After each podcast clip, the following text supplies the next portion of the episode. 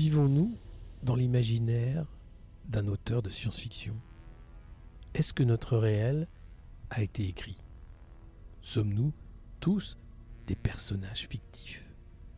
Philippe Cadic a été sans doute l'un des auteurs les plus prolifiques et l'un des plus précis sur ce que pouvaient être nos futurs. De tous les futurs écrits, il y en a un qui retient l'attention, celui de Simulacre. Un président machine, des infoclowns, acteurs, une opposition contrôlée, tout est là pour faire croire que les hommes et les femmes vivent en démocratie, sont libres, gardent leur libre arbitre, et pourtant, l'État totalitaire est partout, initié par les cartels. Bien sûr, notre réel est aussi une fiction. Mais quels en sont les éléments directement inspirés de Philippe Cadic Et après tout, le Gret narrative ne serait-il pas une autre façon d'écrire les futurs, non pas par la fiction, mais simplement par la courbe et les algorithmes? Dans ce nouveau voyage dans les imaginaires du futur, nous faisons la part belle à l'œuvre de cet auteur culte, Philippe Cadic. L'abécédique, écrit par Ariel Kirou, nous guide de A à Z, de Ubique à Dick.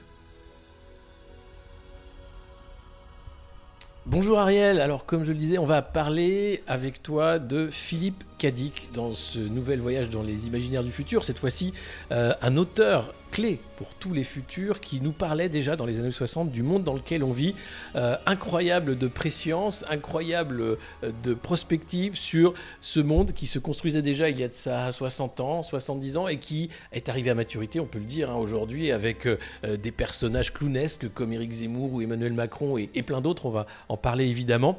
Est-ce que tu peux nous présenter rapidement qui était Philippe Cadic donc, euh, donc Philippe Cadic est un écrivain de science-fiction qui est né en 1928, fin 1928, en décembre 1928. Euh, il est né donc de mémoire à Chicago. Il est enterré dans le Colorado, mais il a vécu quasiment toute sa vie en Californie, dans des banlieues pavillonnaires de Californie, euh, notamment à Beckerley.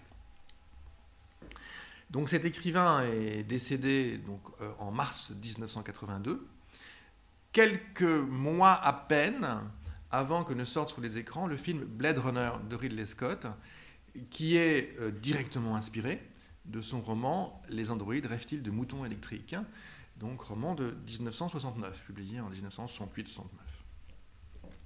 Donc, euh, donc voilà, il a tenté très longtemps d'écrire de la littérature classique, mais c'était plus ou moins un échec. Hein. Il a de son vivant qu'un seul de ses textes de littérature classique qui a été publié euh, euh, qui était la Confession d'un bargeot, et, assez tardivement. Mais ce qu'on peut dire de façon assez folle, euh, assez claire, euh, c'est que depuis ces nouvelles qui commencent à écrire de manière assez assez dingue et de façon assez, assez vive et rapide en 1952, pendant trois ans, et après avec ses romans comme L'œil dans le ciel, Le maître du haut château et beaucoup d'autres, il a exagéré son présent, tel qu'il le vivait en Californie dans sa banlieue pavillonnaire, en regardant les journaux, en lisant ici et là. Et cette exagération-là lui a fait écrire des fables qui, évidemment, à la lettre, ne correspondent pas à ce que nous vivons, mais en termes de symboles, de métaphores, d'images, euh, créent des ponts par rapport à notre réalité d'aujourd'hui qui, il faut l'admettre, sont quand même assez fous, assez drôles. Hein, et, euh, qui vraiment nous décalent le regard et nous permet au minimum d'en rire. Au mieux peut-être de mieux comprendre ce qui est en train de se passer. Il y a une nouvelle euh, en particulier qui s'appelle Simulacre, euh, qui parle d'une réalité, d'un État totalitaire euh, qui serait invisible finalement et heureux puisqu'il ne serait pas totalitaire à l'ancienne. et c'est un peu, enfin quand on le lit, on a une impression quand même de, de présent. Alors en fait, il y, a, il y, a, pour être très précis, il y a une nouvelle qui s'appelait À l'image de Yancy, qui date de 1954 qu'il a plus ou moins utilisé, plus ou moins reprise, euh, dans un roman de 1964 qui s'appelle Simulacre. Et euh, c'est une des thématiques récurrentes chez Philippe Cadic, cette logique de l'État totalitaire qui ne, semble pas être un État totalitaire du tout. Donc, à l'image de Yancy, il y a, a notamment donc, la, hum, description, en quelque sorte, de cet État totalitaire, euh, qui est assez génial, parce que je vais vous lire quelques, passages, ou vous exprimer quelques éléments de, ce, de cet État totalitaire. Alors, euh, ce qu'il faut donc savoir, c'est que euh, j'essaye donc de, bien repérer les, bons, les, bonnes citations. Euh, l'État totalitaire s'insinue dans toutes les sphères de la vie des citoyens et façonne leurs opinions sur tous les sujets. Que le gouvernement soit assuré par une dictature, un régime parlementaire, un président élu ou un concile de prêtres, cela n'a pas d'importance. Quand on instaure un état, policier, on boucle les frontières. Ça, c'est un état policier. Or, celles de Callisto, qui est cet état en question, sont grandes ouvertes les gens entrent et sortent comme dans un moulin. Il est possible d'exprimer son opinion à la radio ou à la télévision, si l'on a les moyens d'acheter du temps d'antenne. Même chose dans les journaux. Donc tout semble libre, il faut juste acheter sa place pour pouvoir, euh, bah, pour, qu'on puisse parler de soi. Et il y a une sorte de, simulacre au pouvoir. Hein. On pourrait aussi bien brailler à tue-tête, ça n'intéresse personne, à commencer par les autorités.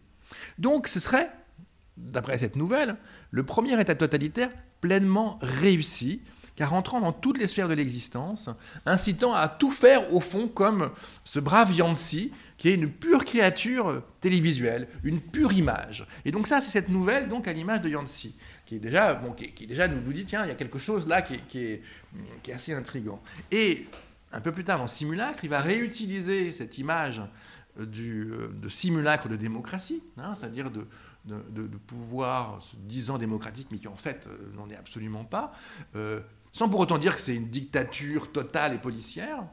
Et dans Simulaire, il y a des tas d'éléments qui quand même méritent d'être cités et qui sont quand même assez drôles. Déjà, au pouvoir, il y a un vrai simulacre. C'est une machine qui a l'air réelle, der Alte. Hein, euh, c'est le président qui change tous les quatre ans et qui est un simulacre pur. Lui, c'est une machine. Et la seule personne qui reste toujours avec lui, c'est sa femme, Nicole Thibaudot. Euh, sa femme, mais en fait, c'est une actrice qui est changé à chaque fois. Euh, et les gens euh, bah, les aiment, les apprécient, et tout passe par eux, en quelque sorte. Et euh, il y a des éléments de détail dans le texte qui montrent qu'il y a une bureaucratie absolument phénoménale, qui montrent que pour entrer dans les cercles gouvernementaux, il faut vraiment montrer qu'on est totalement vide d'un point de vue intellectuel et spirituel, sinon on n'y entre pas. et donc il y a vraiment cette sorte de, de coque vide d'un pouvoir qui est un pur simulacre, totalement spectaculaire, hein, parce que c'est une logique, là à l'époque c'est évidemment la télévision, donc euh, tout passe par les écrans, en fait, hein, les écrans, qui permettent à chacun de s'y reconnaître ou pas. Euh, et dans l'histoire de Simulacre, ce qui se passe, donc ce qu'on découvre au début du, livre, c'est qu'il y a euh, des mouvements de rue. c'est 100 ans après donc, la, Deuxième Guerre mondiale, et il y a une sorte de résurgence de fascisme avec un personnage qui s'appelle Berthold Goltz, euh, qui a créé les fils de Job. Et je vais quand même lire en fait que cette, citation, en fait, donc le, président qui est donc le simulacre fait une déclaration à l'antenne, comme fera bientôt sans doute Emmanuel Macron, par rapport à un certain Z, ça paraît tout à fait logique. Hein. Il s'inquiète donc le président simulacre du retour des temps de la barbarie, en fait, voilà, hein, avec ces organismes paramilitaires qui, euh, qui sont là et qui effectivement parlent d'une logique de, pureté, euh, avec à sa tête ce Bertolt Goltz, qui effectivement est fils de Job, qui est un, juif, mais un juif un peu particulier, puisque je cite, hein, euh, là je lis un petit extrait donc, de la page 40 de Simulacre de, mon bouquin, donc, chez un collecteur de, de Dick, hein, le temps de la barbarie, c'était un doux euphémisme pour la période nazie du milieu du siècle précédent, passée depuis près de 100 ans, mais toujours présente à la mémoire, bien que déformée. Der Alte, le simulacre, avait donc choisi les ondes pour dénoncer les fils de Job. La dernière en date de ces organisations quasi-religieuses a paradé dans les rues en réclamant la purification de la vie ethnique nationale si ça ne rappelle pas quelqu'un, c'est que, euh, euh, en d'autres termes, une législation sévère visant à écarter de la vie publique les personnes bizarres, celles nées anormales à cause des années de retombées radioactives et en particulier des explosions malfaisantes de la Chine populaire. Et on lit ça aujourd'hui, on se dit c'est une farce écrite aujourd'hui pour mettre en caricature la chose. En fait, c'est euh, contre, voilà, c'est pour la pureté ethnique, le fils de Job, qui est là, qui prend la rue. Euh, euh, et le truc qui est assez fou, parce que bon, c'est toujours un peu, un peu taré chez Dick, hein, c'est qu'il y a une logique de, voyage dans le temps, et il se retrouve face à Göring, qui est lui le pur et le pur nazi, pour le coup. Et Göring parle à, ce, à, ce, juif, à ce juif fasciste. Hein, donc, il lui parle euh, parce que ça l'embête, quoi. Que ce soit un juif qui porte le fascisme dont il, était toujours été le porteur, lui qui, un, siècle auparavant, était euh, l'un des archanges du Troisième Reich. Euh, et, au fond, quand j'ai lu ce que disait Alain Soral de, Philippe de, Zemmour, en gros, il dit bah, il m'a piqué toutes mes idées. Et en fait, sa présence là montre que les juifs sont capables de tout phagocyter, y compris l'extrême droite c'est la même chose.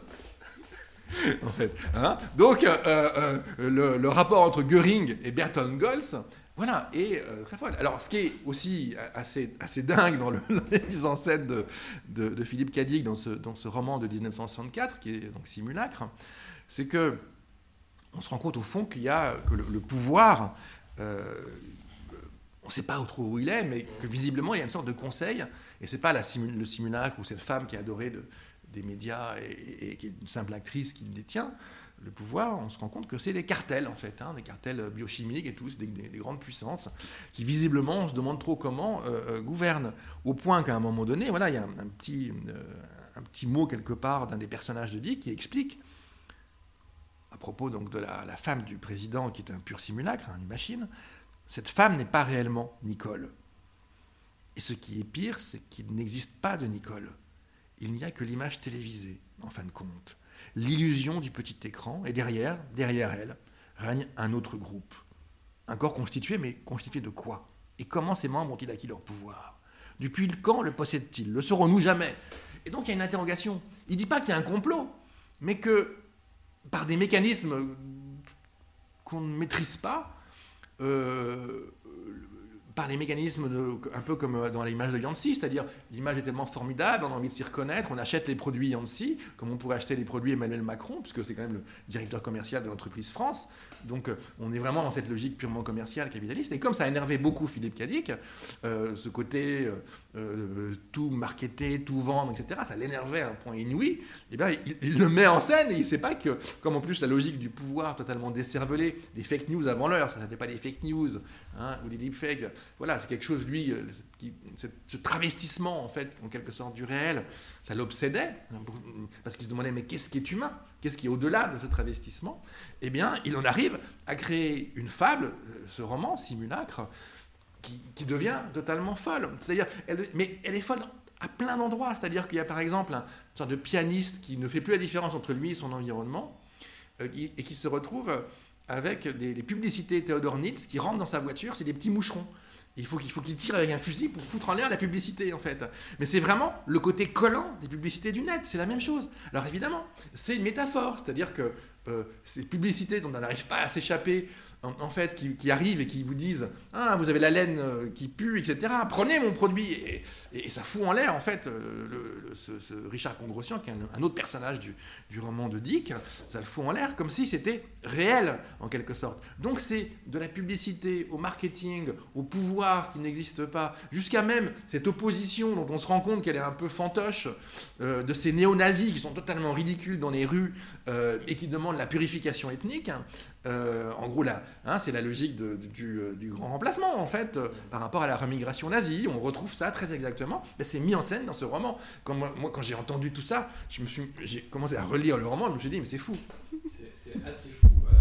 C'est assez fou par, par, rapport à ce qu'on vit parce que euh, on, a, on a à peu près tout hein, là-dedans. L'opposant, euh, les cartels qui sont nos oligarques, hein, Bernard Arnault, Bolloré, qui achètent du temps d'antenne. Hein, quand on dit tout le monde peut dire ce qu'il veut à partir du moment où il achète le temps, bon là on a carrément des, des, milliardaires qui achètent les médias pour pouvoir avoir des médias qui vont faire passer les messages qui leur vont. Et puis ce pouvoir politique qui est devenu un marketing vide avec Emmanuel Macron, qu'on a l'image absolue, c'est-à-dire qu'on ne sait pas qui il est, il y a beaucoup de zones d'ombre sur sa vie. Et là, pire encore, cette semaine, euh, une rumeur folle qui ferait que même Brigitte Macron, c'est en fait Jean-Michel Trogneux et serait un homme. Donc même là, on en est à, même plus la femme du président. On va encore plus loin. Euh, Et alors aujourd'hui, tous ceux qui se posent des questions sur cette oligarchie, sur cette plutocratie, euh, vont tomber dans des sphères complotistes, évidemment, avec des histoires folles qui, qui ressemblent à ces romans-là. Et pourtant, il y a une part de réel. C'est ça qui est terrible. C'est-à-dire qu'on se dit, oui, l'État totalitaire, il est là avec le pass sanitaire, par exemple, d'une certaine façon, de dire il faut faire de cette façon-là, du nudge, non pas l'imposer, mais faire croire que vous êtes encore libre de vos choix, et puis avec le fait aussi de la pensée dominante, c'est-à-dire euh, cette façon dont toutes les idées vont être véhiculées par les, masses médias. Oui, on pourrait euh, multiplier les exemples et après on essaiera de les analyser. Mais euh, c'est vrai que le, le Sweeble, par exemple, en fait, on ne sait pas trop ce que c'est en fait. Hein. C'est dans, une des nouvelles de, Dick, mmh. qui s'appelle Les Visites d'entretien, qui est encore une nouvelle de 1954. Et en fait, le Sweeble, a présent c'est très fortement conseillé dans tous les ménages, c'est exactement comme le pass sanitaire. Euh, euh, il réduit en fait le, problème de l'obéissance à l'idéologie du pouvoir à une question de plomberie. donc voilà, hein, il suffit d'aller se faire vacciner. Euh, donc voilà, donc, et, bon, je ne me résiste pas à citer quand même une des citations sur le Sweeble. Peu importe l'idéologie dominante, peu importe que ce soit le communisme, la libre entreprise, le socialisme, le fascisme ou l'esclavage, ce qui est important, c'est que chacun de nous soit en parfait accord avec elle, d'une loyauté absolue. Tous, tout le monde en accord avec l'idéologie dominante. Grâce au Sweeble, on a pu transformer ce problème sociologique fondamental, qui est la loyauté, en simple problème soluble par la technologie, une simple question d'entretien et de réparation. Et donc, et donc chez Dick, non mais le, et donc chez, chez, euh, chez Dick, en fait, euh, euh, alors évidemment, c'est de, la poésie, c'est des fables, donc on ne sait pas trop ce que c'est que ce Sweeble. En fait, ce Sweeble, visiblement, c'est un, voilà, un métazoaire télépathique artificiellement produit. Voilà, un métazoaire télépathique artificiellement produit. Et ce que dit Dick, là, là, là, on se dit, mais le mec, comment il pouvait sortir des trucs pareils Il disait, il disait que c'était la pire. Il disait voilà, qu'il avait, on, réparait, on faisait réparer son Sweeble, en fait, et ensuite on envoyait une facture à l'heureux propriétaire du Sweeble, euh, puisqu'il faut payer pour être réduit en esclavage, ce qui est la plus grande des insultes. Voilà. C'est ce qu'écrivait en fait Philippe Yannick. Voilà, c'est que c'est pour euh, la réparation de son Sweeble. Donc, euh, et évidemment, c'est une nouvelle fois, c'est pas le réel tel que nous le vivons. Personne ne pouvait prévoir et anticiper ce réel. mais ce qui est en plus très, moi, ce que je trouve passionnant, c'est que Philippe Cadic se contredit. Euh, il, doute en permanence. C'est-à-dire que on le sent à deux pas des théories du complot, mais il n'y tombe jamais, parce qu'il reste dans la fiction et qui contredit. Il écrit une multitude de possibles. Il dit pas c'est comme ça ou c'est de cette façon-là. Euh, donc ça reste de la fiction qui est en décalage du réel. Mais parce qu'elle est en décalage du réel, elle nous parle de notre réel bien mieux que des fictions qui, euh, qui seraient euh, purement divertissantes ou euh, un soi-disant réel qui n'est que du pur storytelling. Hein, parce que bah, c'est vrai, quoi. les images de Yancy, cette sorte de simulacre, ce personnage fade, cette sorte d'infoclown, il utilise le terme infoclown des fois en fait, hein, qui et chez lui, et qui sort des platitudes. Il, explique, voilà, il sort des tas de platitudes et tout le monde trouve ça formidable. Il sort des platitudes, des, banalités.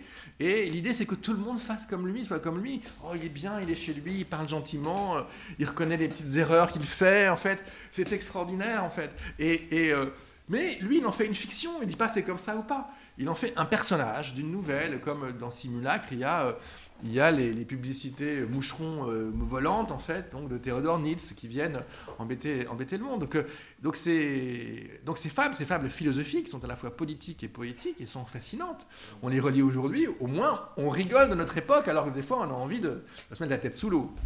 C'est vrai qu'au monde moderne, on, essaye d'en rire un maximum parce que justement, il ne faut pas prendre tout ça trop au sérieux. Le, réel et le narratif ont tendance à, parfois être flous, les frontières sont floues, et on le voit bien d'ailleurs, euh, l'importance de l'écrit dans la construction du réel. Euh, Schwab, par exemple, le patron de Davos, euh, a lancé le, le Great Reset euh, après cette crise du, virus, et maintenant il est dans le Great Narrative, c'est-à-dire qu'il faut écrire le futur, hein, en disant que non seulement on va l'écrire, mais on va le réaliser.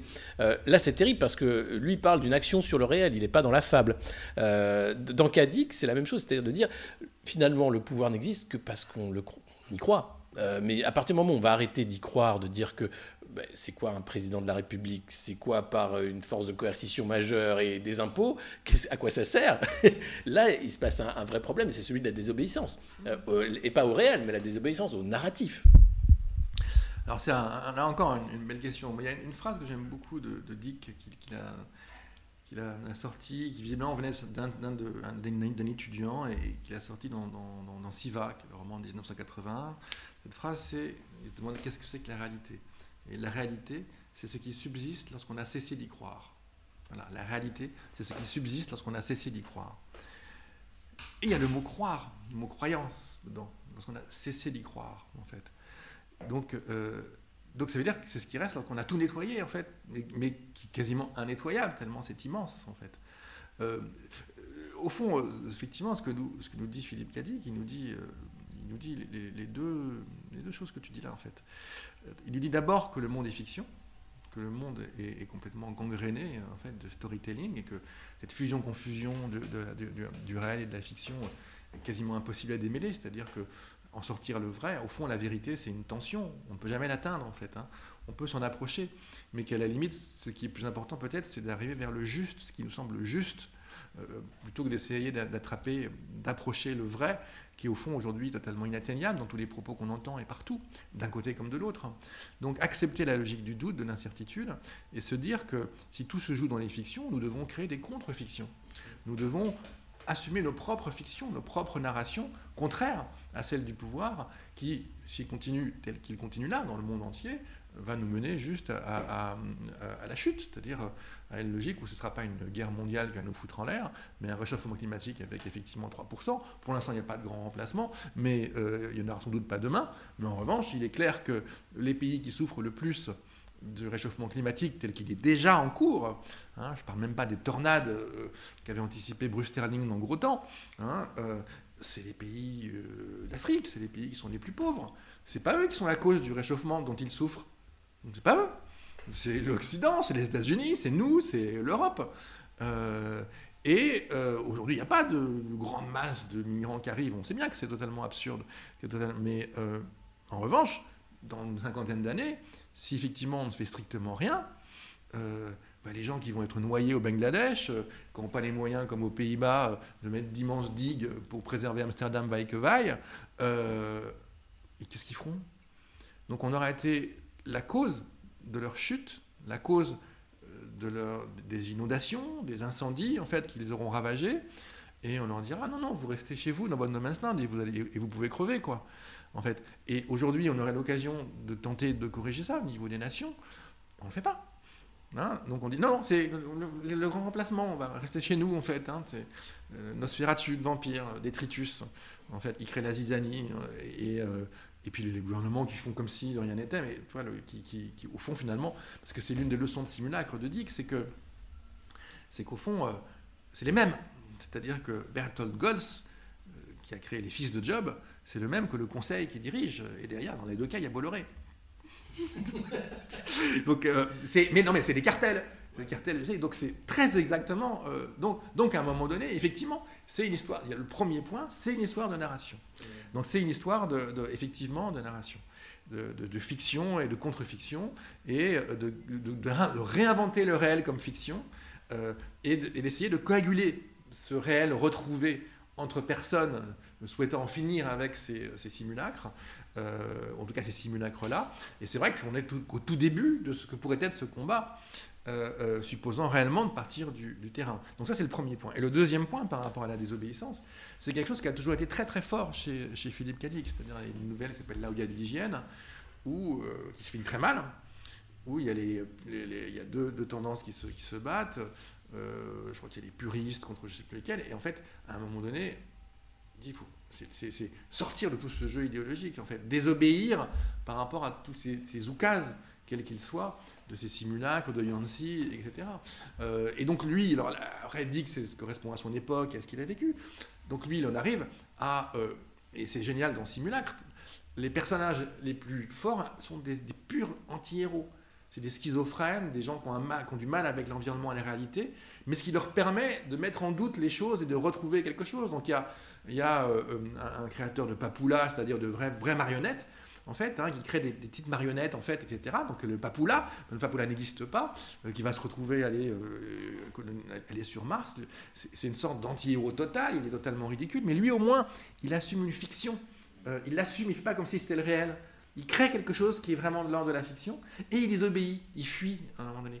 Et euh, il y a des tas de romans. Il y a un roman qui s'appelle Le Profanateur euh, où le personnage central qui bosse dans les médias, parce qu'il y a toujours plein de storytellers en fait chez Philippe Cadic.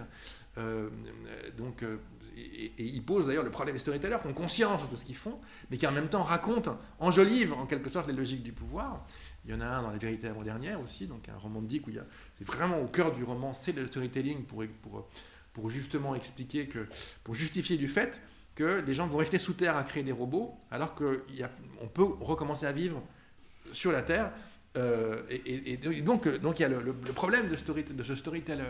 Et le storyteller chez Dick, c'est, parce qu'il s'y retrouve, lui qui gratte comme un fou, etc., qui essaie de vivre.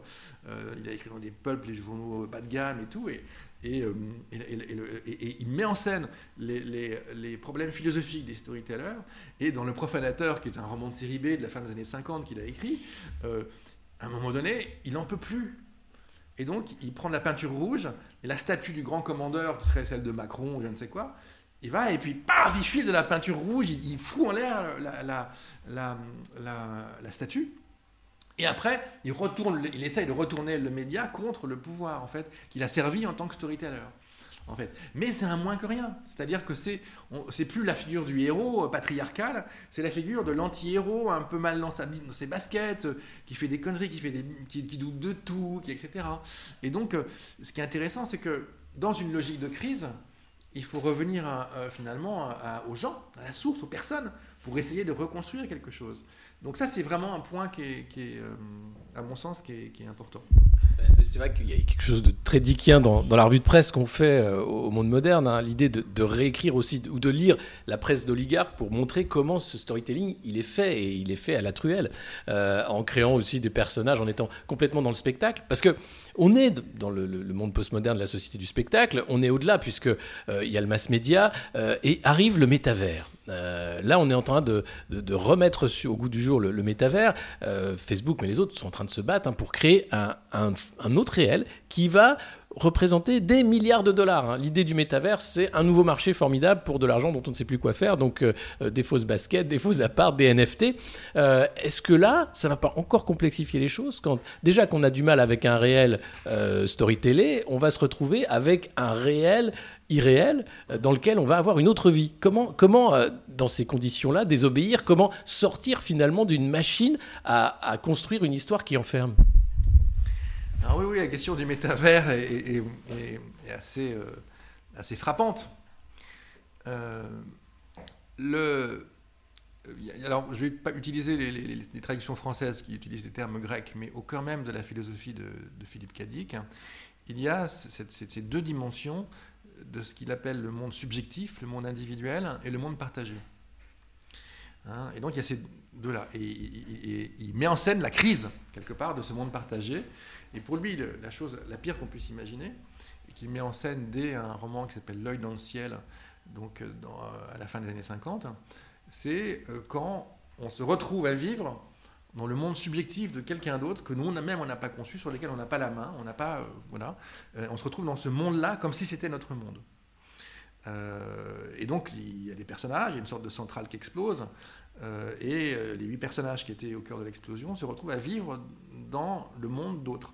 Donc, par exemple, est, tu, es un athée plutôt tranquille, plutôt cool, mais, mais euh, fier de tes convictions, euh, plutôt euh, bon vivant, plutôt jouisseur, etc. Il le trouve dans la tête, dans un monde créé par une femme évangéliste d'une pudibonderie absolument effroyable, pour laquelle tout se passe par la prière, il n'y a plus de sexe. Même les gens n'ont plus de sexe, il n'y a plus rien. Donc, et tu trouves dans ce monde-là, en fait, qui n'est pas le tien, un monde de quelqu'un d'autre, à devoir faire avec ce monde-là, en fait, totalement construit et conçu, etc. Donc au fond, finalement, nous, par rapport au métavers, c'est exactement la même chose. Hein, ça a l'air d'être notre monde, il dit, etc. Mais il suffit de voir les photos de, Mark Zuckerberg face à lui-même, en encore plus lisse et crétin que ce qu'il est lui-même, euh, pour, euh, pour réaliser, en fait, on va faire les mêmes bêtises, les mêmes conneries, le même monde dans un autre monde à côté. En fait, c'est une fumisterie totale, en fait, tu veux. Donc c'est... Euh, et donc la, question va se poser de qui construit les mondes. En fait. Parce qu'il euh, y a eu déjà des tentatives de monde virtuel. Euh, il y a eu Second Life euh, en particulier, hein, qui continue à exister d'ailleurs, Second Life. il y a eu les Sims qui ont essayé à un moment donné, mais ils ont arrêté parce qu'ils se sont rendus compte que les gens, bah, forcément, il y avait des questions d'argent, de sexe. Dans Animal Crossing récemment, au moment du confinement, il y a eu, des, il y a eu les Gilets jaunes. Il y a eu des trucs contre Macron qui se sont mis dans Animal Crossing. En fait, il y a eu des il y a eu Joe Biden, Joe Biden qui, etc., qui a créé son antenne. Donc il y a eu des pouvoirs politiques. Et donc euh, les créateurs de Animal Crossing, donc Nintendo, ils ont, ils, ont, ils ont dû à la fin virer des trucs. En fait, il y avait le mouvement de Hong Kong a utilisé Animal Crossing en fait, pour lutter contre le pouvoir chinois, avec des codes, etc., qui se passaient les uns les autres. En fait. donc, euh, donc Animal Crossing, c'est en plus un jeu assez génial, parce que c'est un jeu presque Disneyifié, c'est un jeu où on, est, on vit dans un monde animalier en, permanence. Et euh, ce jeu a beaucoup évolué, il, a, existe depuis longtemps, mais il a évolué sur, en, mode massivement multijoueur.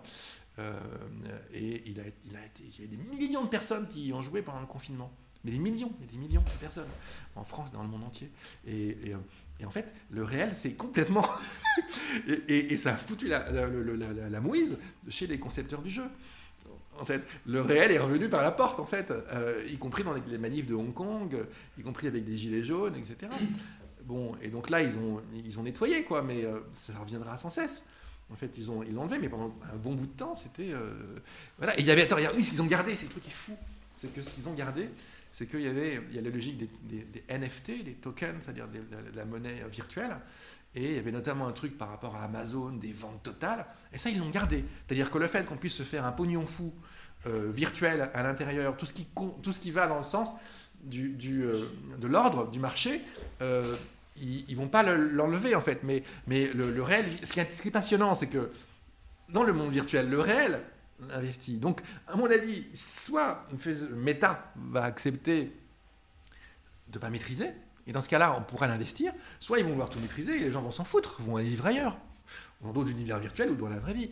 Donc, je n'ai pas forcément peur de ça, en fait, parce que le, réel, il rebondit en permanence, il revient euh, lequel Effectivement, euh, parce que tout simplement, euh, il y a une autre nouvelle de Dick qui s'appelle Le monde qu'elle voulait, dans le monde qu'elle voulait, où un personnage, on a le sentiment qu'il vit dans le monde d'elle, qui subit le monde que lui propose euh, un club de jazz un peu chiant, machin, euh, euh, que, construit l'une de ses compagnes. et à la fin, on se rend compte que c'était lui qui avait créé le monde et il l'a fait disparaître. En fait, c'est-à-dire que on a toujours la main pour créer nos propres histoires pour nous les raconter, en fait, pour assumer un monde subjectif, et décider avec qui on a envie de le partager et comment, avec quel type d'histoire, quel type de narration. Et si on se retrouve face à un monde comme celui de Facebook, qui se donne comme vraiment réel, c'est-à-dire avec des véritables échanges, avec a priori des partages, avec des émotions, avec des sentiments, forcément, à un moment donné, on, s'étripera sur euh, Macron, sur euh, Zemmour, sur Anne Hidalgo, je ne sais quoi, sur des sujets, euh, sur la pornographie, et les gens qui voudront avoir des relations sexuelles ou créer des systèmes pour se rencontrer. Et là, et là les créateurs du jeu, s'ils ont réellement créé quelque chose de réel, ils vont être débordés ils vont plus savoir où donner la tête, ils vont plus savoir que faire, comment faire avec ça, en fait. Euh, et c'est ce que nous apprend aussi Philippe Cadic, c'est-à-dire qu'à un moment donné, la fiction, la contre-fiction est une arme contre des fictions dominantes, et ça va l'être de manière ahurissante dans ce monde-là. Donc on n'a pas à avoir peur, à mon sens, de, ces logiques de, monde virtuel. Euh, parce que tout simplement, euh, nous vivons déjà dans une pure virtualité. Donc l'enjeu, il est de se dire qu'est-ce qui est juste et qu'est-ce qui n'est pas juste.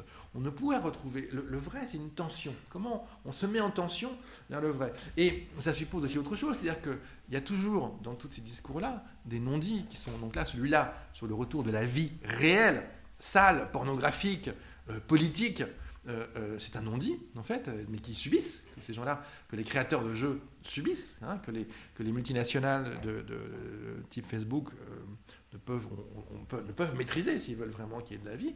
Et puis l'autre non-dit, bah, c'est l'écologie, c'est-à-dire une IA, un monde virtuel avec les serveurs, les fermes de serveurs, ça dépense une énergie folle.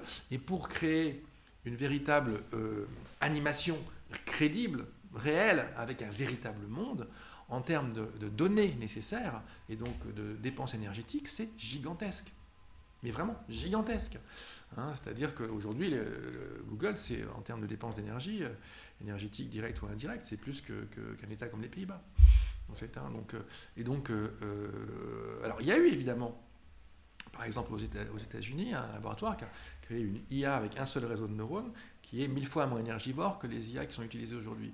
Mais tant qu'il n'y a pas une incitation forte politique pour l'utiliser, bah, voilà, euh, on va utiliser les IA qui sont bonnes pour notre profit. Et la blockchain, avec les logiques de, certification par des euh, individus qu'on appelle des mineurs depuis leur ordinateur, euh, c'est pareil, ça dépense une énergie phénoménale. Donc ce ne sera pas tenable d'un point de vue écologique. En. Donc en plus, ce ne sera pas tenable sur ce biais-là. Donc non seulement, et, le côté réel, ce qui se veut réaliste, il faut voir qu'est-ce que coûte en termes de travail. Là, il y a une série sur Netflix qui s'appelle Arcane, avec un immense travail d'animation. Euh, arriver à cette qualité-là, dans la logique d'un d'un monde, c'est-à-dire de tous les Français, les Allemands, les gens pouvant potentiellement se retrouver dans ce monde-là, donc non pas quelques milliers, mais des dizaines, des centaines, des millions de gens bien représentés, pouvant réellement vivre et avoir des interactions, c'est abyssal en fait. Donc tout ça est une vaste fumisterie pour toujours vendre leurs produits et, leurs trucs. Donc euh, il est facile de déjouer ça, en fait. Ça va être facile de désobéir, de ne pas y aller. Parce que soit ça va être réellement libre et on pourra s'y amuser, soit ça ne sera pas parce qu'ils ne pourront pas l'accepter. Et comme dans Animal Crossing, au bout d'un moment, bah, on, on, ira faire ce qui nous plaît vraiment ailleurs, en fait. Hein. Alors, avant, euh, avant les métavers, avant les nouvelles, avant euh, l'écriture, euh, il y avait une autre façon de contrôler le récit, c'est la religion. qui était là pour vraiment écrire et contrôler le vivant. quelle est la place de, des religions dans les, créations de Philippe Cadic? Alors, c'est une très bonne question. c'est une, très bonne question. Alors, elle a été très variable au fur et à mesure du temps. Mais si je devais, moi, en définir une expression, euh, Philippe Cadic, il fait de la théologie expérimentale.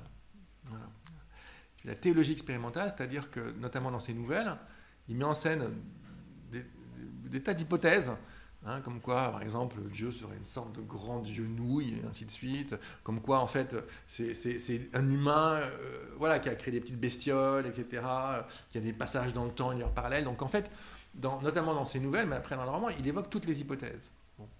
Euh, il se convertit à la religion catholique dans les, années 60. Et, euh, et euh, donc il a, au fur et à mesure du temps, un côté très catho, en fait, hein. mais complètement barjot. C'est-à-dire que... Comme Christine Boutin Oui, voilà. de manière plus drôle que Christine Boutin. Parce que, justement, il, a, il, garde de, toutes ces hypothèses délirantes dans, dans quatre ou cinq nouvelles qu'il a mis en, en, scène dans les années 50. Il, euh, entre 52 et 55, il y a quelques nouvelles qu'on pourrait citer qui sont vraiment pas piquées des verres pour le coup. Euh, il garde de ça un doute permanent. C'est-à-dire que, et on le retrouve dans, euh, parce qu'à partir de 1974, il a une épiphanie quelque part en fait. Hein. il a une épiphanie et il a un mal de dents terrible et puis il y a une femme qui vient lui apporter des, médicaments, donc pharmaceutiques. Et elle a une sorte d'insigne de, poisson, les pré-chrétiens, et voilà, il, a une sorte de révélation à ce moment-là. Une révélation comme quoi, en fait, on ne serait pas du tout dans l'Amérique de Nixon. Nixon, ce serait l'empereur. En fait, il a une haine de Nixon absolue, en fait. Euh, et on, vit le, revit le temps des premiers chrétiens, en fait. Et il se retrouve, et, il se retrouve comme s'il était Thomas, un des premiers chrétiens, à, à, se battre, en fait, contre, euh, contre l'empereur romain, etc., qui est euh, le, signe du diable, en fait. Donc, Nixon étant pour lui l'horreur absolue, en fait. Donc, et, et donc, à partir de cette épiphanie, en fait, à partir de, cet épisode, comme il dit, de février-mars 1974, il y a plein, plein de plein d'éléments. Il voit des images à la Kandinsky à un moment donné, il voit la maladie de son fils. Quoi. Bon, c'est un, une sorte de délire assez fou. Euh, mais il se met à écrire l'exégèse, c'est-à-dire tous les jours, il écrit, en tout cas tout le temps. Et il écrit, il écrit, il écrit, il écrit, et ça a été édité, l'exégèse, en fait, alors que c'est inéditable. Et on rentre dans l'esprit d'un individu, et là, on voit qu'il se contredit sans cesse, encore. Il est catholique, Là, il est vraiment croyant, il n'y a pas du tout de doute par rapport à ça. D'ailleurs, son dernier bouquin, euh, publié juste après qu'il meurt, la Transmigration de Timothy Archer, c'est l'histoire d'un évêque un peu hérétique, euh, qu'il a connu, en fait, il le remet en scène. Euh, il est fasciné par l'histoire de la Bible, par les, parchemins en fait, de la mer Salée, etc. Donc, donc il est complètement nourri de mythes et de mythologie, mais son côté foutraque fait qu'à un moment donné, ça reste complètement lisible, c'est pas, pas dogmatique. Il y, a, des phrases, par exemple, géniales dans l'exégèse. Il y en a une, moi, que j'adore, qui est, qui est euh, il, il, imagine, il met en scène un dialogue de lui avec Dieu, en fait. Et la conclusion, c'est, euh, il dit, mais je ne comprends pas, euh, j'ai essayé, j'ai mis une tonne d'hypothèses sur Dieu, ceci, cela, la nouille, le machin, le truc, etc. Et, donc, mais vous êtes où? Et, Dieu lui répond, mais justement, je suis dans l'infini des possibilités que tu as évoquées. En fait. voilà. Donc en fait, le, le, voilà, donc ça dit bien la chose. C'est-à-dire qu'à un moment donné, euh, à un moment donné, l'essentiel, en tout cas, est pas forcément d'être, surtout aujourd'hui d'ailleurs, en fait, quand on voit le pape François, moi je suis plutôt, de, je suis plutôt anticlérical, hein, je suis plutôt contre des églises, c'est plutôt ma tradition. Quand je lis, je vois le pape François, je dis, il y a des choses qu'il qui dit parfois qui ne sont pas totalement inutiles. en fait, aujourd'hui, on, voit bien que l'enjeu, il est, moins d'être... La religion est partout tout le monde, les croyants, hein, entre les complotistes, entre ceux qui croient en leurs bêtises euh, de décideurs gouvernement, il y a une logique en quelque sorte de, croyance. En fait, il faut être aujourd'hui anticlérical par rapport à tous les types de soutanes. Donc le doute est essentiel pour essayer d'avancer vers ce qui potentiellement euh, nous, semble, euh, nous semble juste. Et à ce titre-là, c'est passionnant de voir à quel point, par exemple, quelqu'un comme Raoul Vanegan, qui est un ancien situationniste en fait, qui était le, un peu le pendant plus romantique de, Guy Debord. Il y avait Raoul mais il y avait Guy Debord, euh, et donc qui a été l'auteur du traité de savoir-vivre et l'usage de la jeune génération. Et donc, euh, euh a fait des tas de travaux sur les hérétiques, notamment les, confréries du libre-esprit. Et quand on rentre dans, ces, hérésies de, de, gens qui croyaient en la présence de Dieu, mais partout présent en nous, et qui donc par ce biais-là fêtaient euh, les orgies en quelque sorte, le corps, les plaisirs.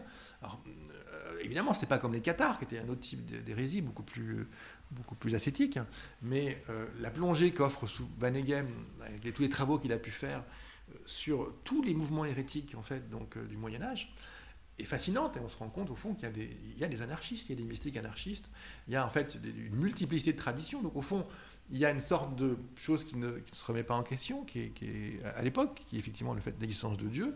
Mais à partir de là, tout devient possible. Donc en fait, la question, elle est vraiment celle d'une reconstruction. Hein. C'est-à-dire qu'à mon sens, aujourd'hui, on est dans une, dans une phase où tout ce qui faisait valeur, qu'elle soit euh, religieuse, qu'elle soit politique, euh, toute la société patriarcale, toute la logique productiviste, les logiques économiques qui nous gouvernent, qui sont quand même capitalisme, voilà. Tout ça, en fait, tout ce, qui fait socle de, cet, édifice, part en quenouille peu à peu. Et donc, il y a forcément une logique de repli, de repli religieux, hein, les évangélistes avec Bolsonaro, euh, repli avec euh, Trump, euh, voilà, une logique de repli sur ses frontières. Donc, on voit que ça crée de la peur, parce que ça crée de l'incertitude. et donc, il y a une logique de repli sur ses croyances, qui pourtant sont totalement, voilà, non plus de moins en moins de solidité.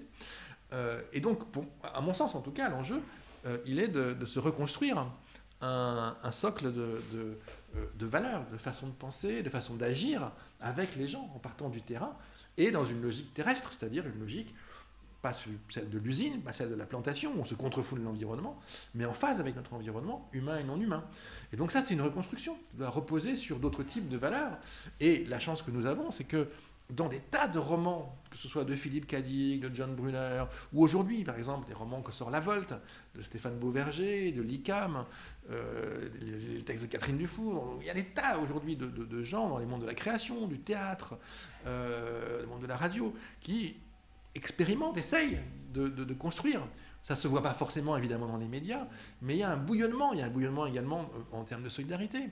Euh, il y a des, associations, de gens qui essayent de raconter d'autres types d'histoires et de les vivre sur le terrain. Euh, donc contrairement à ce qu'on imagine et à ce que les médias nous disent, il y a un tas de résistances, un tas de désobéissances, un tas de gens qui recréent des mondes et il y a aussi ces mondes accessibles via par exemple la science-fiction qui nous aident à comprendre qui tissent d'autres façons potentiellement de faire.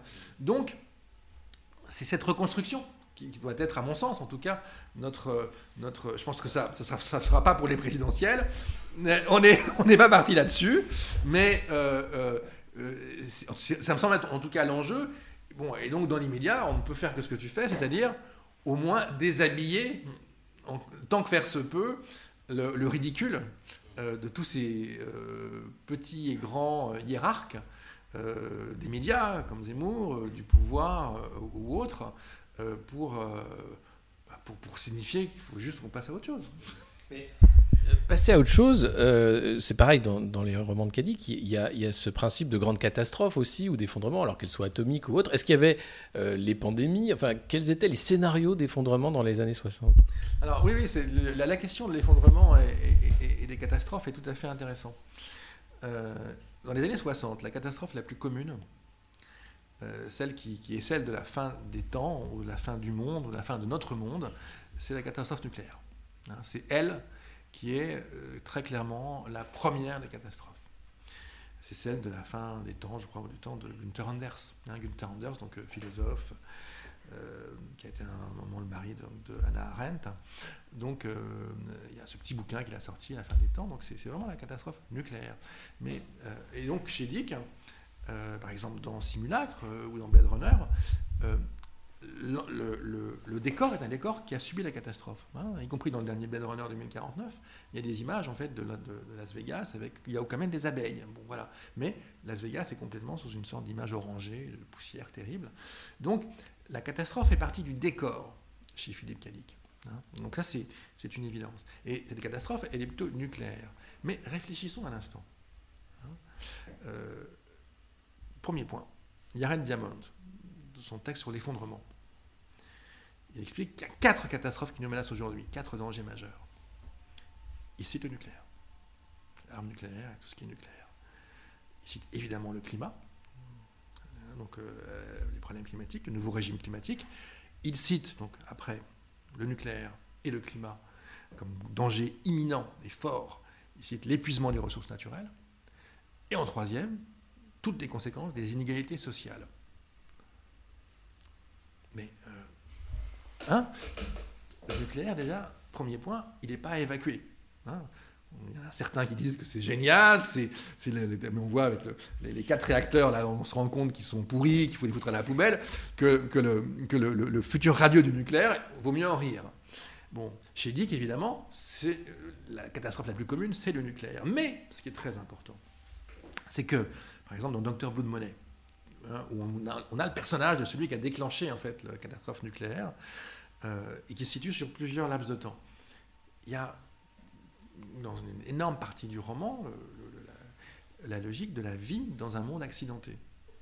Et ce, qu'on, dont on se rend compte dans ce roman, Docteur Blood Money, c'est que par exemple, celui qui, qui n'a plus ni bras ni jambes, le Faucomel, qui, qui dans le monde guillemets d'avant euh, est un moins que rien, par ses talents de, télépathie ou de télékinésie, va devenir un être essentiel dans le monde d'après. Monde d'après où il y a un professeur, un instituteur dont on voit qui essaye de, de trouver des champignons malgré le, côté nucléaire, euh, et qui dit c'est pas pire que quand on avait affaire au FOG à, New York. En fait, le, truc que, je veux pointer, en fait, c'est que le nucléaire tel que vu par Philippe Cadic, c'est un accident au long cours, en fait, qui, perdure par le biais notamment de la radioactivité. Mais qu'est-ce que le réchauffement climatique? Qu'est-ce qu'on est en train de vivre? Les tornades, tout le reste. C'est exactement ça. On n'est pas en attente d'un apocalypse, on est dedans. On est dans la fin de notre monde, dans quelque chose où on va, vont se multiplier à des niveaux divers, une sorte de délitement généralisé, avec des, lieux qui vont résister, des, différences selon les géographies, selon les lieux, selon ceux qui pourront se protéger, dans des bunkers ou pas, euh, les inégalités. On, est, on entre visiblement dans une période de ce type-là. Le réchauffement climatique, c'est d'abord une période de chaos, parce que c'est des inondations, c'est des incendies, euh, euh, c'est des tornades, donc c'est l'incertain climatique. Donc, ce que décrit Philippe Cadic, avec ce possible renversement des valeurs, où le moins que rien redevient quelqu'un pouvant être important dans la reconstruction, euh, ça nous parle en termes de reconstruction. On est totalement dans cet enjeu-là, quelque part. C'est que les crises, il ne faut pas dire la crise, les crises multiples sont l'occasion de renverser les hiérarchies, sont l'occasion de nous reconstruire un autre type de hiérarchie, peut-être plus souple et différente de valeurs que celle qu'on veut à tout prix nous imposer en disant c'est la réalité, ce qui est une fiction. Hein, la réalité, c'est d'aller au travail, c'est d'être un esclave en quelque sorte d'un patron, c'est d'accepter que Total fout sa merde en disant je suis le plus, suis le plus écolo des, euh, des, boîtes, en fait. Non mais c'est ça, voilà, c'est-à-dire que donc c'est, euh, on est dedans, on est là-dedans en fait. Hein. et donc effectivement, tout à, l'heure, ce matin, j'ai eu un coup de fil de quelqu'un qui pour me vendre Total Énergie. Et donc j'ai été très aimable. J'étais très aimable. Vraiment. Dis écoutez, c'est pas votre faute. Hein, c'est pas vous qui avez décidé de m'appeler pour vous essayer de vivre avec. Euh, vous pouvez, bah, pas de souci, mais excusez-moi, mais euh, voilà, vous avez dit Total. Total Énergie, pour moi, c'est rédhibitoire. Donc, euh, je vous souhaite bon courage, parce que c'est pas, pas simple de vendre Total Énergie. Euh, mais pour moi, il faut reconstruire autre chose, sur une question énergétique, en fait, et, l'enjeu, il est là. En fait, donc, il essayait de me vendre la fiction de Total Énergie, Total comme une nouvelle acteur de l'énergie, en quelque sorte, sortant du, tout pétrolier pour aller peut-être vers le nucléaire ou je ne sais quoi. En fait, mais continuons, on sait bien, en Afrique, en fait, à détruire complètement des, des, euh, fleuves, des, régions, des coins. Donc, en fait, donc là, il y a, quelque chose de l'ordre d'un conflit, d'un combat d'imaginaire, en fait, en, permanence, et quelque chose de l'ordre d'une reconstruction dont on, est, dont on est à peine au début, potentiellement, euh, et dont on ne sait pas d'ailleurs comment elle va se potentiellement se mener. Et ce qui est bien chez quelqu'un comme Philippe Cadic ou d'autres auteurs comme John Brunner, c'est que il nous assassinent pas des vérités en quelque sorte. Hein.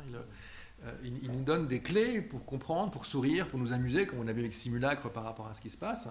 Bon, et c'est au moins déjà une première étape. Eh ben merci pour cette plongée euh, dans l'univers dickien qui est le nôtre, hein, finalement. Euh, un conseil de cadeau, hein, puisqu'on fait des cadeaux en cette fin d'année pour fêter les Lumières. Euh, ABC Dick, euh, Ariel Kirou aux éditions Actu SF. Nous vivons dans les mots d'un écrivain de science-fiction. Euh, livre complet, total sur Dick. comment toi, dernière question, t'es tombé dans, Philippe Cadic? Moi, en fait, je suis tombé dans Philippe Cadic parce que tout simplement, c'était l'une des lectures de mon père. Hein. C'est-à-dire que quand, quand j'étais adolescent, le premier livre que j'ai lu de ma vie, c'était Martien Gaume de Frédéric Brown, qui est un bouquin totalement taré avec des martiens qui descendent et qui disent euh, Toto et qui se foutent, de tout le monde. Et donc mon père était très marqué par le surréalisme et par ce biais-là, j'ai lu Ublique et j'ai rien compris. Et donc euh, j'ai rien pigé, mais, mais, ça m'a surpris et, j'ai relu derrière tout simplement en fait. Hein. Donc euh, non, c'est venu comme ça et c'est venu d'une logique d'une famille un, peu en rupture. Hein. Mes, parents étaient un peu en rupture par rapport à leur, leur famille à eux en fait, hein, parce que mon père était résistant euh, en Grèce, communiste de l'intérieur, hein, et donc euh, il avait séparé un peu de sa famille, même s'il roulait parfois. Ma mère était séparée de sa mère, euh, née en Égypte, donc on, était vraiment des métèques, purs et simples, et des métèques intello. Donc on bouffait des nouilles et on lisait Philippe Cadic. Avant l'heure. Merci beaucoup Ariel pour cette plongée passionnante dans l'univers qui est le nôtre, qui est celui aussi de, Philippe Cadic, ABC Dic, édition Actu SF, et toujours bien sûr dans les imaginaires du futur, chez le même éditeur, euh, qui est, est aussi décliné en plusieurs épisodes de ce podcast passionnant. Merci beaucoup.